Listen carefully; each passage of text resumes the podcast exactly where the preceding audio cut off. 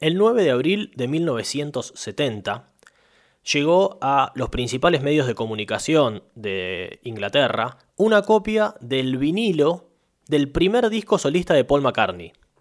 Pero además del disco, había dos hojas de papel en las que se incluía una entrevista al propio Paul. En realidad eran una serie de preguntas hechas por un, un, empleado de Apple Records y contestadas por el propio Paul McCartney. Tengo algunas de ellas acá. Dice, le pregunta el periodista, el compañero, digamos, de, de la discográfica. ¿Extraña a los otros Beatles o a George Martin? ¿Pensó en algún momento qué bueno sería tenerlo acá un rato a Ringo?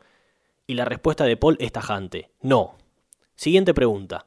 ¿Está planeando un nuevo disco o la grabación de algún tema con los Beatles? Otra vez, la respuesta de Paul, no. ¿El álbum es el final de los Beatles? ¿Es el comienzo de su carrera solista? La respuesta de Paul fue algo confusa. Dice, el tiempo dirá. Y otra de las preguntas decía, ¿el alejamiento de los Beatles es permanente o momentáneo? ¿Y por qué se dio? Y Paul contesta, Diferencias personales, diferencias de negocios, diferencias musicales, pero sobre todo porque la paso mejor con mi familia. ¿Temporario o permanente? De verdad no lo sé. Seis meses antes de este episodio, en septiembre de 1969, John Lennon volvía de hacer una gira en donde tocaría en Toronto, en Canadá, con la Plastic Ono Band, y cuando volvió le anunció John Lennon a sus compañeros que abandonaba la banda. Los Beatles ya estaban disolviéndose hacía unos meses o años, no es que fue de un día para el otro. Desde la muerte por sobredosis de Brian Epstein, el manager de la banda en 1967, todo se había hecho muy cuesta arriba y a partir de allí la disolución de los Beatles, como decíamos, fue un proceso. Al día siguiente de que le llegara a los medios de comunicación esta entrevista a Paul McCartney, el mundo de la música, y principalmente Londres, fue una revolución absoluta. La puerta del estudio Apple se llenó de periodistas curiosos que querían saber si era real la separación de la banda más importante de la historia de la música, y la noticia hizo enfurecer a John Lennon. Él era quien le había anunciado a sus compañeros, como dijimos, seis meses antes que dejaba la banda, pero sin embargo era Paul quien lo anunciaba públicamente y de ese modo creía John que Paul quería generar un impacto para promocionar ese primer disco solista. Más allá de eso, como decíamos, esto fue una mancha más en la muy conflictiva relación que tenían Lennon y McCartney en ese entonces y que continuaría por largos años y que hasta se vería reflejada en las letras de sus futuras canciones. La muerte de Epstein, la tensión entre los miembros de la banda, la presión del incomparable éxito que habían tenido los Beatles, los problemas que tuvo Apple Records, la intromisión de Yoko Ono y Linda McCartney en la vida de la banda, son los múltiples motivos que causaron la separación de los Beatles. Lo cierto es que este proceso de separación, que llevaba un largo tiempo, se llevó a cabo efectivamente en ese abril de 1970 y a partir de allí cada uno comenzó con su carrera solista, con mejores y peores composiciones, con mejores y peor repercusión y con éxitos muy diversos también. De hecho, cada uno de ellos tuvo mejores y peores etapas solistas. En diciembre de 1970, Luego de tres álbumes experimentales que había grabado con Yoko Ono, John Lennon publicó su primer disco solista, llamado John Lennon Plastic Ono Band, y para ese disco John dejó un poco de lado esa, esa música experimental que venía haciendo con su nueva pareja, y fue mucho más él que ella, podríamos decir. El disco, ese primer disco solista de Lennon, tiene una calidad musical excepcional, pero además se nota un Lennon sumamente emocional, tanto en las letras de las canciones como en el modo que cantaba cada una de ellas.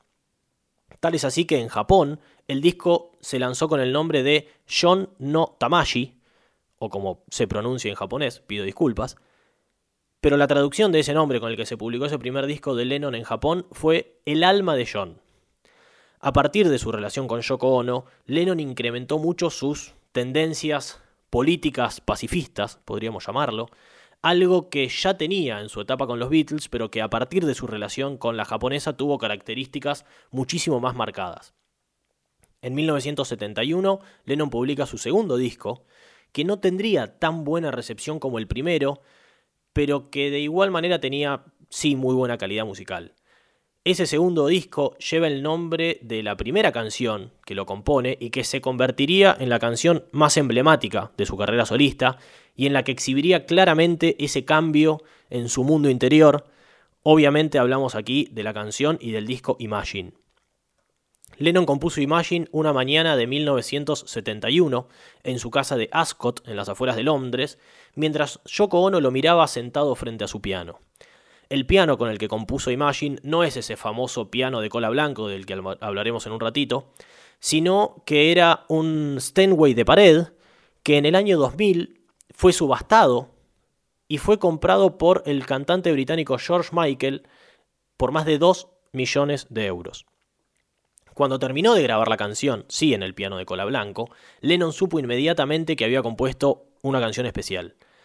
Y dijo poco tiempo después, Imagine es una canción antirreligiosa, antinacionalista, anticonvencional y anticapitalista, pero está recubierta de azúcar y es por eso que es una canción que es aceptada por todo el mundo.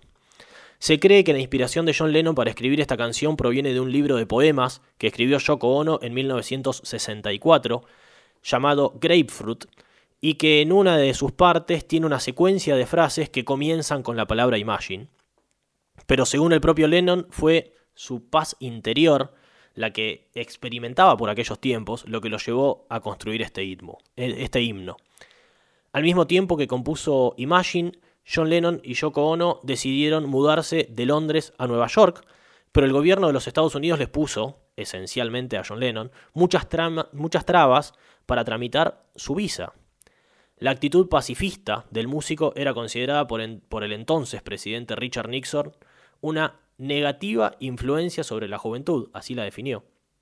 Y además se cree que Lennon brindó cierta ayuda económica a las Panteras Negras. Las Panteras Negras era un movimiento que buscaba mejorar el nivel de vida y luchar por los derechos de la comunidad negra de los Estados Unidos.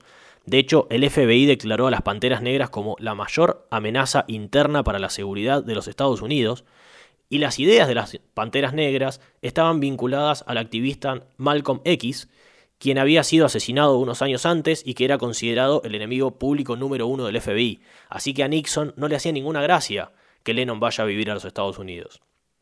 Pese a todas estas trabas y complicaciones, Lennon consiguió su visa, más allá de la oposición del propio presidente de los Estados Unidos.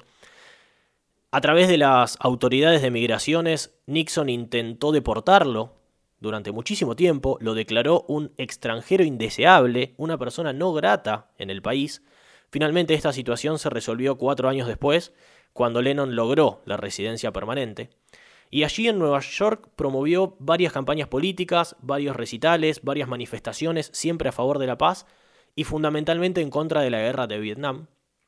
Y durante esos años continuó con su carrera solista. Grabó cinco discos más, uno que sería publicado luego de su muerte, colaboró con una decena de músicos, entre ellos David Bowie, Elton John, Mick Jagger, Ringo Starr, entre tantos otros. Incluso fue padre por segunda vez de Sin Paul. Y cuando fue padre se retiró cinco años de la industria musical para dedicarle absolutamente toda la atención a su familia. En octubre de 1980 volvió a aparecer en la escena musical, como decíamos, después de cinco años eh, que se había recluido en su casa para cuidar a su hijo.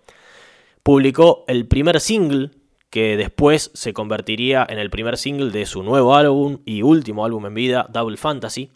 Pero su vuelta a la música no duraría mucho porque el 8 de diciembre, cuando volvía junto a Yoko Ono a su departamento en el edificio Dakota donde vivía frente al Central Park, John Lennon recibió cuatro disparos en la espalda por parte de Mark Chapman, fue llevado de emergencia a un hospital cercano, pero cuando llegó al hospital fue declarado muerto. Dijimos que el piano que Lennon compuso para Imagine fue comprado en una subasta por George Michael, pero el que verdaderamente se identifica con, con, esta canción, con Imagine, y que incluso aparece en el video de la canción, es ese famoso piano de cola blanca con el que grabó esta canción, y ese piano todavía eh, permanece en el último piso del edificio Dakota de Nueva York, en el que John vivía con Yoko Ono y donde Yoko Ono todavía sigue viviendo. Imagine ocupa el tercer puesto de las mejores canciones de la historia de la música, según la revista Rolling Stone, y podríamos seguir hablando horas sobre los Beatles y sobre John Lennon, pero creo que es mejor escucharlo a él, invitándonos a creer que un mundo mejor es posible. Es muy difícil que se haga efectivo el mundo casi utópico que plantea John Lennon, pero el primer paso que debemos dar para que eventualmente este mundo que plantea sea real es imaginarlo.